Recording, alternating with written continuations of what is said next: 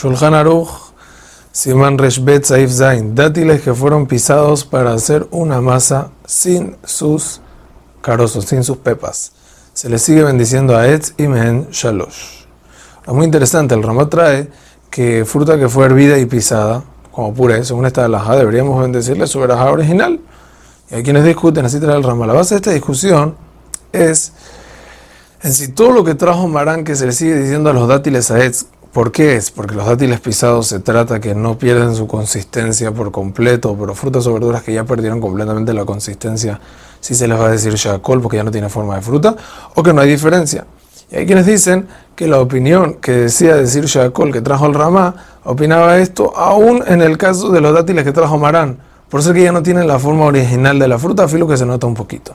A la jale más vamos como la opinión de Marán, que solo frutas que siguen teniendo algo de su consistencia mantienen su veraja original aun cuando están pisadas. Pero si la consistencia no tiene ninguna relación con la fruta, se le bendice Sheakol. Según esta alhaja, un puré de papas pisados, o sea que se hirvió papas y se pisaron. No me refiero a puré procesado, que eso seguro es Sheakol. Entonces va a depender si le queda algunos pedazos de papa o se nota, o se siente que todavía está la forma del sabor, no el sabor, el, la consistencia de la papa.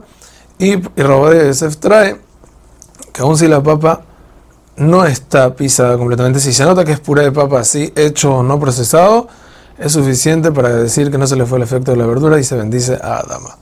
El Mishnah trae que frutas o verduras que se comen solamente cuando están pisadas, ahí se les bendice su veraja original.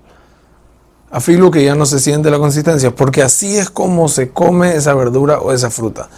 Cuando se come con su forma y la pisaste, la cambiaste.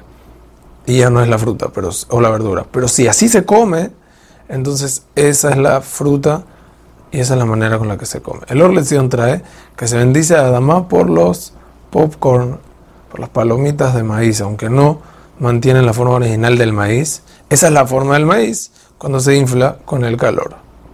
Hazak Ubaruj.